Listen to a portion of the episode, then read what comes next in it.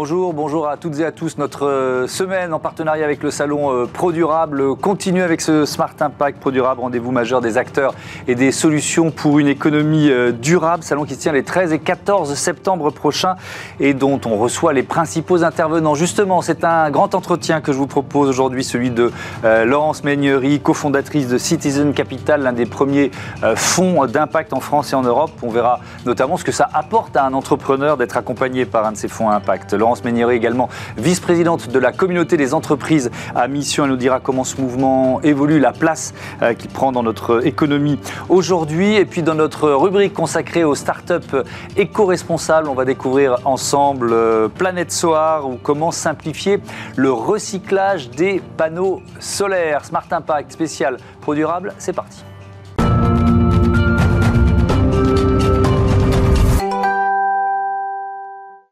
Bonjour Laurence Meignery, bienvenue. Bonjour. Vous êtes donc euh, la cofondatrice de Citizen Capital créée avec euh, Pierre-Olivier Barren en 2008. Alors on va faire un peu de pédagogie, j'aime bien ça, vous le savez, pour, pour commencer. C'est quoi un fonds d'impact? Alors un fonds d'impact, euh, la, définition est assez récente en réalité. Mhm. un fonds d'impact, c'est un fonds d'investissement donc qui investit en fonds propres dans des entreprises. Dans notre cas, c'est plutôt des startups et des PME. Mhm. Euh, avec un objectif de coupler du rendement financier avec une performance d'impact ou un, impact positif mesurable.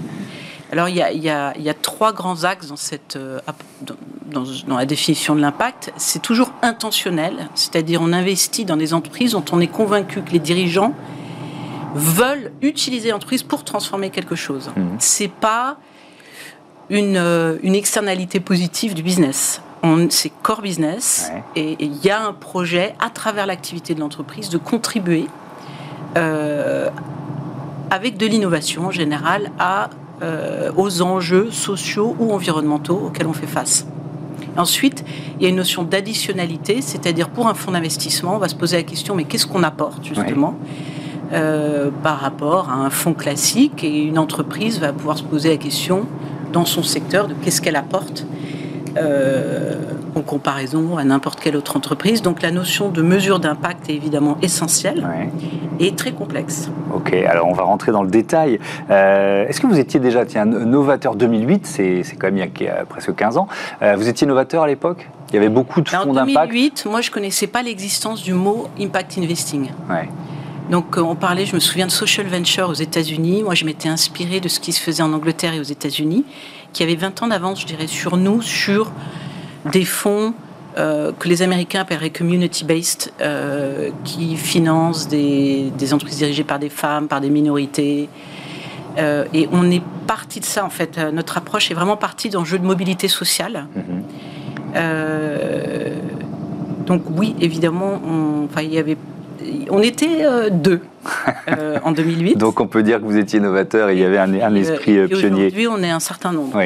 alors il y, a, un, terme important que vous avez évoqué dans la définition, c'est le terme mesurable. Qui, valide, qui valide les critères, qui valide la démarche? Vous appuyez sur quoi? Sur des experts, sur des labels? En fait, comment vous faites pour choisir ces entreprises? Alors, ce qu'il faut comprendre, c'est que contrairement à ce qu'on appelle une démarche RSE, où vous avez, en tant que fonds, vous avez des indicateurs qui sont en général communs à tout le monde, l'égalité homme-femme, euh, la formation, euh, euh, l'empreinte environnementale. Mmh. Là, chaque thèse d'impact est construite en fonction du projet de l'entreprise. Donc on ne va pas du tout avoir les mêmes critères et indicateurs d'impact pour une entreprise dans l'éducation que dans la santé, etc. Et même au sein de l'éducation, en général, on n'a pas un indicateur commun. Mmh. Quand on a investi dans Open Classrooms, on était sur euh, des notions d'accessibilité. C'est un institut de formation continue, c'est ça Oui, c'est une, une, école en ligne euh, qui forme euh, au métier du numérique au sens large. Mhm. Et notre thèse d'impact dans Open Classroom était l'accessibilité et la capacité à faire monter en compétence des gens qui étaient vraiment très peu qualifiés. Donc c'était une forme de lutte contre la fracture numérique aussi. Qui, avait, lutte contre la fracture si on parle d'objets, de, de, missions. L'inégalité de l'employabilité. Donc c'est un enjeu d'employabilité. Mais c'est passionnant ce que vous dites parce que euh, donc cette thèse d'impact, c'est le point de départ de, tout mmh. processus d'investissement de Citizen Capital. Mais euh, les critères, c'est vous qui les définissez, c'est votre propre exigence finalement? Alors là, on a beaucoup évolué en dix ans, évidemment, parce que il y a dix ans, c'était vraiment très très liminaire hein, ce qu'on faisait sur, euh, sur la mesure. Aujourd'hui, oui, euh, les, enfin, on fait du private equity. Mmh. Et donc, c'est le pendant d'une analyse, ce qu'on appelle une due diligence dans notre métier, sur les aspects financiers, économiques. On va l'avoir sur les aspects impact. Donc, on va d'abord essayer de se forger une conviction sur le potentiel d'impact de la société qui passe évidemment par la vision des dirigeants. On cherche plutôt des gens visionnaires. On essaie d'avoir des gens qui ont une vraie vision de ce qu'ils veulent transformer ou améliorer. Et ensuite, euh, on va chercher euh, à comprendre ce que fait vraiment la boîte et l'impact qu'elle apporte et donc le potentiel d'amélioration.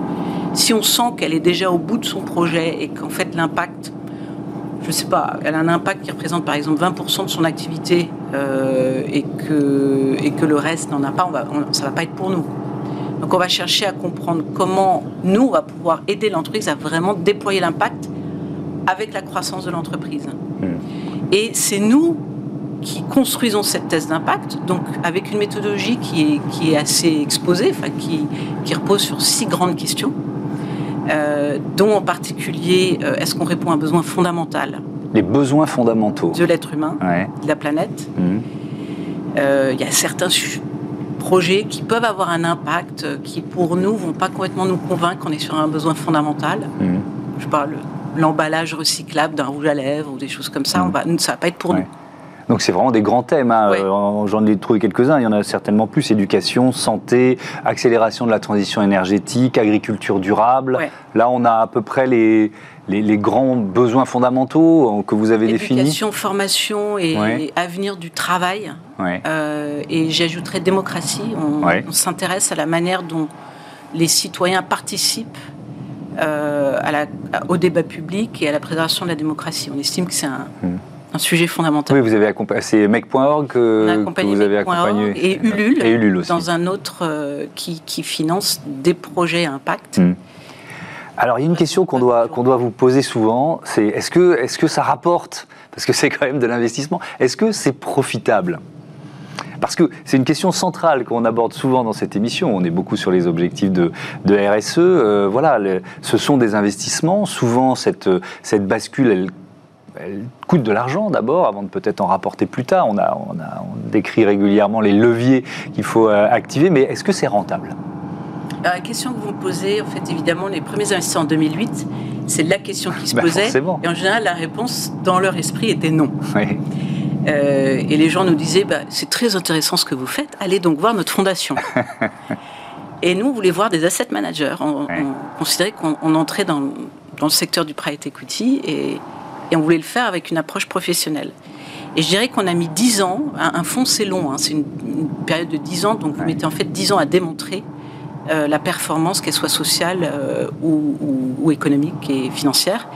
Et on a mis dix ans à démontrer qu'on pouvait euh, rendre de l'argent aux investisseurs et avoir une performance tout à fait aussi ambitieuse que n'importe mm. quel autre fonds. Et ça, c'est ce qu'on a, je pense, voulu démontrer par nos investissements sur les deux premiers fonds, donc sur les dix dernières années. Et je pense qu'on l'a démontré avec le fonds 2 qui vient de se terminer fin 2021. Euh, où on a fait, euh, on a la chance d'avoir fait plusieurs très beaux investissements dans des entreprises comme Open Classroom qui sont passées à de 30 salariés quand on est rentré à 500 aujourd'hui, euh, comme DeepKey dans, dans l'économie d'énergie pour mmh. le bâtiment, euh, qui a connu une croissance euh, très très forte. On a eu trois ou quatre entreprises avec une très très forte croissance. Euh, on n'est pas sûr qu'on aura ça toujours, mais on a fait de bons investissements et les, quand vous affichez plus 60% de croissance du portefeuille en 2021, c'est ça rejoint ce que, ce que vous nous décrivez là, quoi. On a fait effectivement plus 60% euh, en 2021 et, sur l'ensemble du portefeuille, c'est un petit peu moins que ça, mais c'est pas très loin. Et, on a fait un multiple de, 7 sur euh, les objectifs d'impact hmm. qu'on fixe en amont de l'investissement. Je, et, donc,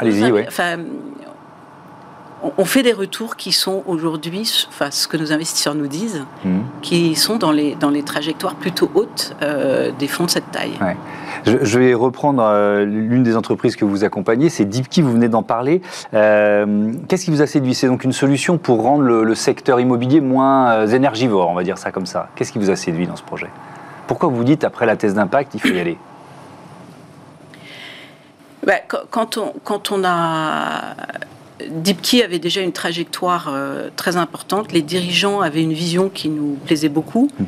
Euh, ils avaient une expérience par le passé dans des entreprises comme Carbone 4. Ils étaient très conscients euh, de la raison pour laquelle ils existaient. On cherche toujours à comprendre à quoi tu sers, pourquoi tu es là. Mhm. Et les dirigeants avaient une conscience assez claire de pourquoi ils étaient là, même si en fait leur business model a pas mal évolué pendant la période d'investissement.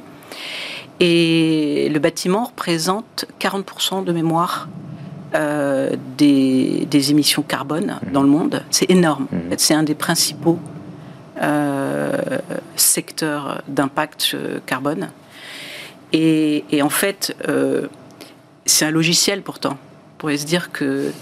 Mais l'immobilier le, aujourd'hui ne sait pas où il en est. En fait, la première étape pour le secteur de l'immobilier, c'est de, construire de la data. C'est de savoir que consomme, comment, enfin, comment consomment leurs bâtiments. donc vous avez des entreprises très grosses qui ont un énorme parc immobilier. Et qui ne savent pas. Et qui ne savent pas. Donc ils ne savent pas par où commencer. Ils ne savent pas par où commencer. Et hmm. donc euh, DeepKey a amené euh, une, une structuration de la, de la data permettant aux entreprises de pouvoir commencer à mesurer et donc de savoir où il fallait mettre l'accent et où euh, il fallait euh, faire tout simplement des économies parce qu'il y avait euh, il y a une, une, fuite énorme thermique que le bâtiment doit remettre. Enfin, toutes sortes de mhm. solutions qui émergent de ça. Mhm. je, voudrais qu'on évoque le salon Produira. Vous participez à la, à la séance plénière inaugurale intitulée Des biens communs aux biens communs. Nous sommes à l'heure des choix cette notion de bien commun, est-ce qu'elle est compatible avec euh, l'économie de marché, avec la compétition entre les marques? On peut, on peut se dire, tout ça c'est contradictoire alors, avant de parler de produits durables, je, voudrais euh, revenir sur cette notion de bien commun parce que quand je vous ai dit qu'on a passé dix ans mmh. à, à, démontrer qu'un fonds d'impact pouvait être aussi performant qu'un autre fonds, ce qui nous paraît essentiel pour développer le marché de l'impact. Et l'impact est en train de devenir beaucoup plus euh, mainstream, je dirais. Ensuite, euh, aujourd'hui, notre objectif n'est pas uniquement de développer des, des fonds de plus en plus gros de private equity à impact. En fait, on s'est vraiment posé la question de notre mission en 2020 euh, on travaille sur les sujets de mission depuis pas mal d'années avec les chercheurs de Mine mmh. Paritech et l'équipe qui est devenue la communauté des entreprises à mission. Et vous êtes devenu entreprise à mission J'ai cofondé la communauté. Alors vous avez cofondé la communauté et, Citizen Capital est devenu entreprise à mission. Et c'était une réflexion intéressante parce qu'on l'a menée à 15, on était 15 euh, en 2020. Et, et, on a vraiment pris la décision, dans, on a quatre grands objectifs statutaires aujourd'hui dont un est de continuer à être des innovateurs et à défricher. Parce qu'on a défriché il y a 15 ans, mais on pourrait continuer à lever des fonds de plus en plus gros. Et on veut continuer à défricher des nouvelles voies de financement pour répondre à des besoins qui sont mal servis par le marché. Donc on a monté un fonds dans l'agriculture récemment. Mmh. qui finance des projets portés par les agriculteurs. Donc on sort quand même des standards du private equity. C'est assez nouveau la relation entre le monde de la finance et les agriculteurs, pour leur permettre de diversifier leurs activités, de la petite transformation industrielle, la production d'énergie renouvelable et des circuits courts, et de les accompagner parallèlement sur leur transition euh, agroécologique. Euh, on réfléchit en ce moment à un fonds de contrat d'impact social pour financer des projets qui permettent à l'État d'améliorer l'efficience de la dépense publique, tout en permettant à des associations qui ont des solutions qui fonctionnent vraiment de les déployer à grande échelle. Mmh. Donc on, veut continuer à être sur des sujets, on va dire, complexes, où on ne fait pas une levée de fonds euh, standard. Donc, on est sur des continuer d'innover. complexes comme ça. On veut continuer d'innover. bah, j'espère qu'on va lever ces fonds. Euh, et, donc, cette idée de bien commun, j'y reviens. Et cette idée de bien commun, euh, elle, est, elle est à la fois, enfin la notion de bien commun est à la fois un concept assez valise déjà, mmh. euh, et en même temps passionnant si on se plonge dans, dans ce que ça peut apporter dans les années à venir.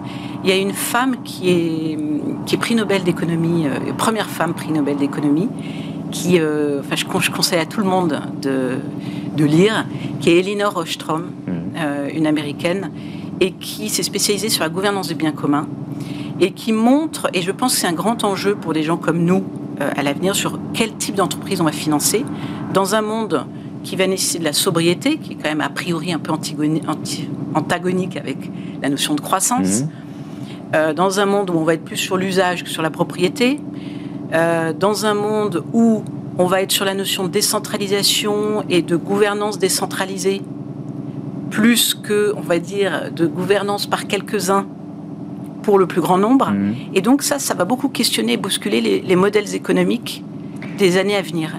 Et elle, elle montre, euh, et c'est sur ce dernier point qu'elle elle, elle est passionnante, je trouve, elle montre que euh, si on veut pas rentrer dans ce qu'on a la tragédie des communs, c'est-à-dire euh, où on a des ressources très rares qui, sont, qui, qui suscitent l'intérêt d'un grand nombre, il va falloir trouver des modes de gouvernance équitables. Hein. On a vu avec les Gilets jaunes, euh, mm. s'il n'y a pas un sentiment de justice dans la répartition des efforts dans euh, les enjeux du dérèglement climatique, on va avoir du mal à y arriver. Et la gouvernance des biens communs, je pense qu'on va devoir aller vers des, des organisations économiques, donc des entreprises, qui sont euh, gouvernées assez différemment d'aujourd'hui. Mais alors, euh, c'est intéressant parce que vous aviez co-signé euh, en mars dernier dans l'Obs une tribune qui rejoint ce thème. Vous écriviez Il ne peut plus y avoir une économie qui conquiert et une économie qui répare. comment rapprocher les deux? En fait, concrètement. C'est vrai que l'économie qui répare, en schématisant, en étant très caricatural, on pourrait dire l'économie sociale et solidaire. comment rapprocher euh, cette économie qui conquiert de l'économie qui répare? C'est vrai que quand on s'est créé, euh, on, constatait que l'économie sociale et solidaire était restée un petit secteur. Mmh. Et un de nos enjeux, c'était comment, euh, comment l'ensemble de l'économie peut s'approprier des enjeux, euh, enfin, en fait, contribuer clairement à apporter des solutions et non l'inverse. Hmm. Et, et je, le choix qu'on a fait euh, d'être plutôt dans une, enfin, de financer des, des start-up et des PME qui sont pas forcément euh, dites sociales et solidaires,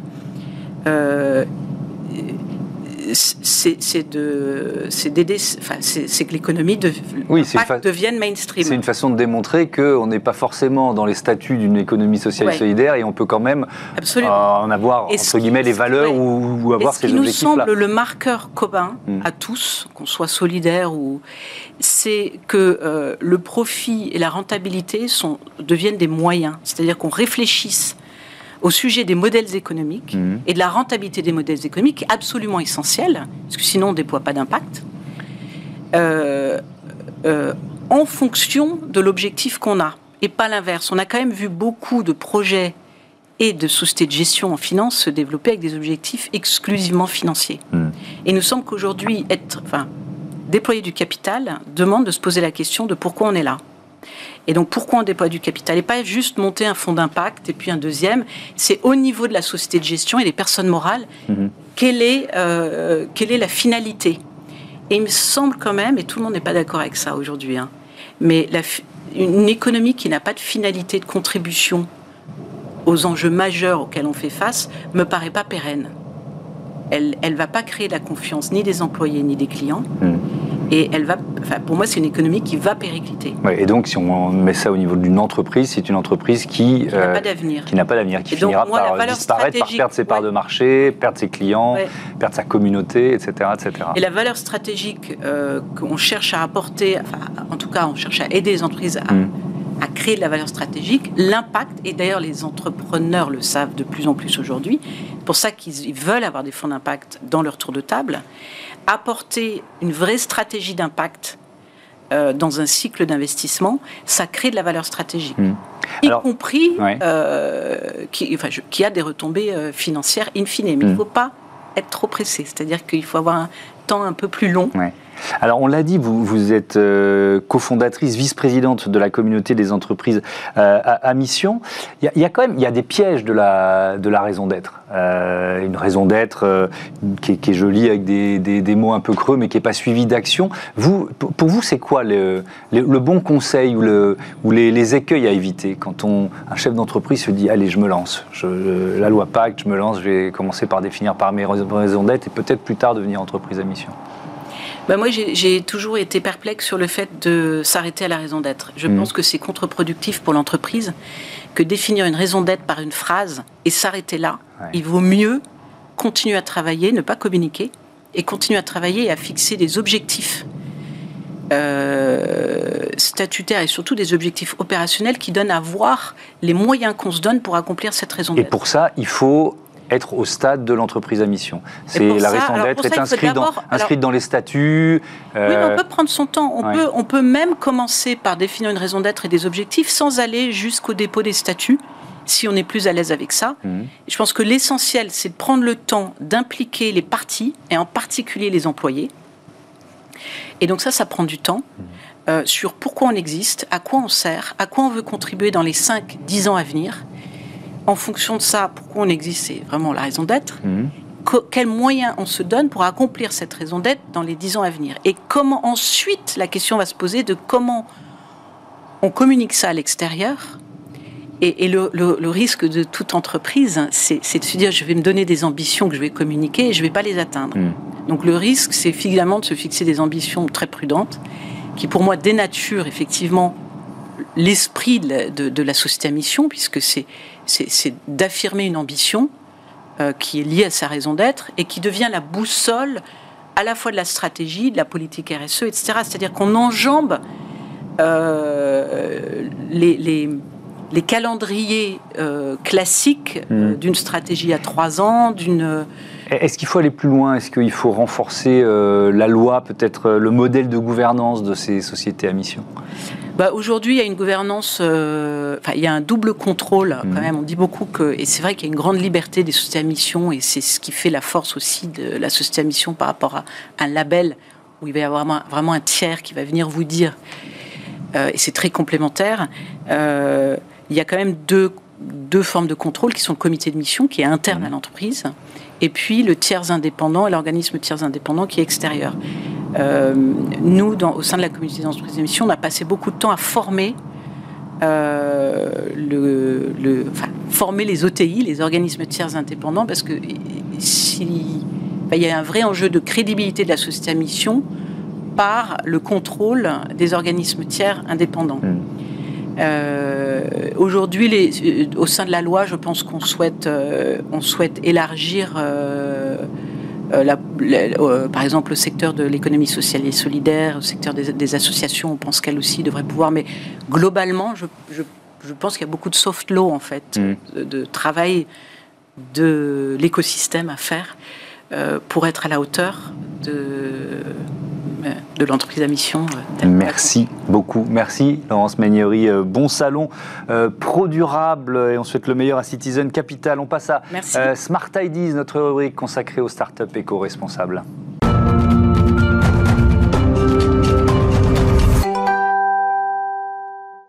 Bonjour Michel Cross, bienvenue. Merci beaucoup. Vous êtes la cofondatrice de Planète Soar, euh, entreprise créée en 2019 avec Paul Boulch. C'est quoi l'idée de départ, le déclic? C'est quoi Planète Soar? Bah, Planète Soar, déjà le nom Planète Soar. Mhm. Soar, ça veut dire monter en flash et la planète.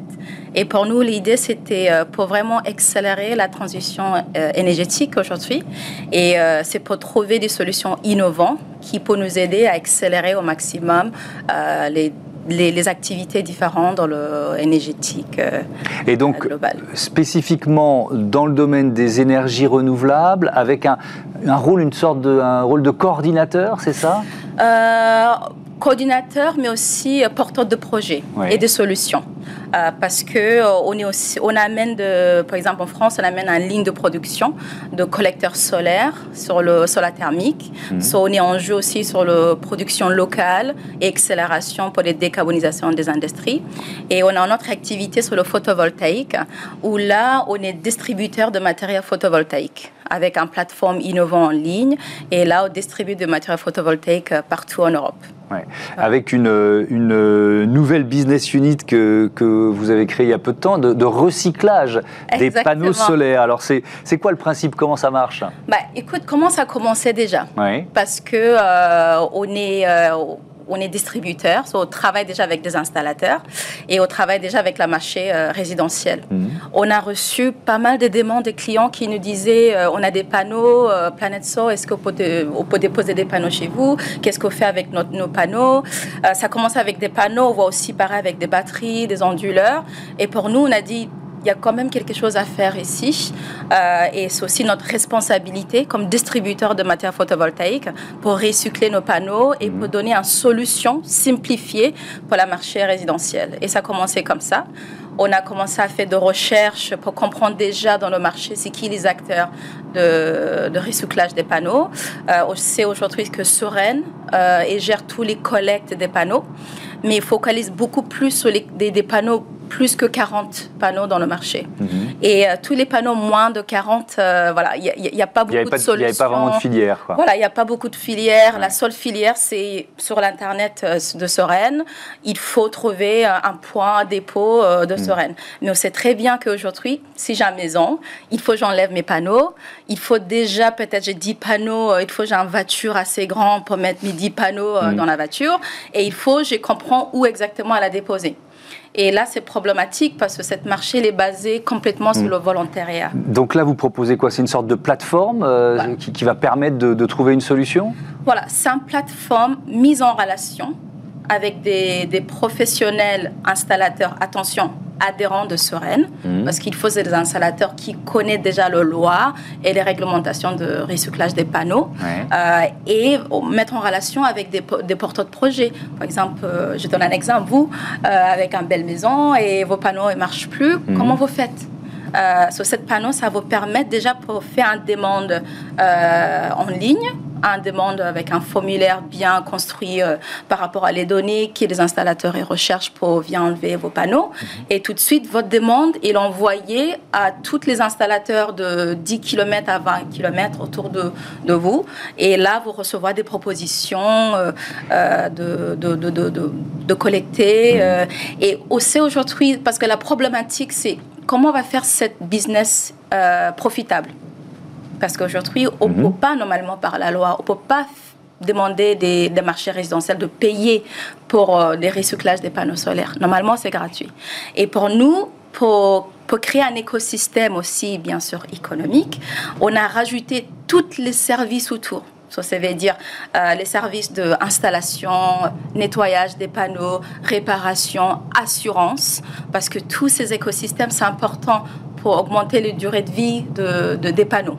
Ça, veut dire les, les mm. installateurs ils viennent abonner euh, de notre plateforme parce que nous, on amène des clients à des installateurs. C'est important pour eux. Mm. Aussi, on donne une visibilité euh, dans notre plateforme. Euh, et c'est avantage, ça, c'est un, grand avantage pour, pour les installateurs.